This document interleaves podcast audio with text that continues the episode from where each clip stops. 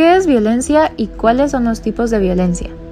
¿Cómo denunciar y cuál es la penalización de estos actos ilícitos? En este episodio nos reunimos para hablar un poco sobre este concepto y cómo actuar respecto al mismo. La violencia es un comportamiento deliberado que puede provocar daños físicos o psíquicos al prójimo.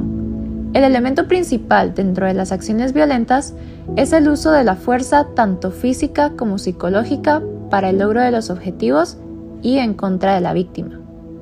Es importante tener en cuenta eso mismo, que más allá de la agresión física, la violencia puede ser también emocional mediante ofensas o amenazas. Violencias.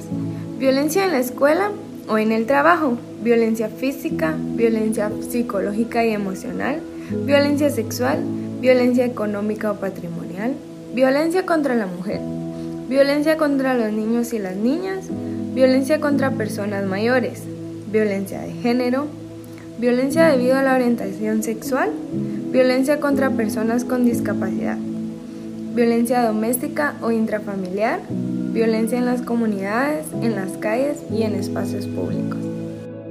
Si eres víctima de algún tipo de violencia, no dudes en alzar tu voz, haz valer tus derechos y denuncia al agresor. Centro de llamadas línea 1572 del Ministerio Público. Línea exclusiva para atender víctimas de violencia contra la mujer, física, psicológica y sexual. Servicio las 24 horas los 365 días del año. Si la víctima necesita ayuda inmediata, se coordina una patrulla de la PNC para brindar apoyo.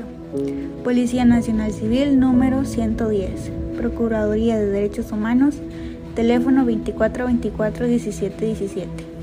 Para denuncias, marca al 1555. La agresión constituye un acto ilícito, el cual puede ser civil o penal, y la sanción correspondiente puede ser un castigo penal o bien una indemnización por daños. La persona responsable del delito de violencia físico-sexual será sancionada con prisión de 5 a 12 años. A quien comete el delito de violencia familiar se le impondrá de 6 meses a 4 años de prisión. Si causa un daño psicológico severo, será sancionada con pena privativa de libertad de 1 a 3 años. Para las acciones de hechos de violencia física con daño y limitaciones en sus actividades cotidianas, serán sancionados de 10 a 30 días de pena privativa de libertad. Los hechos de violencia siempre tendrán consecuencias. Eduquemos hoy desde los más pequeños para no formar agresores mañana.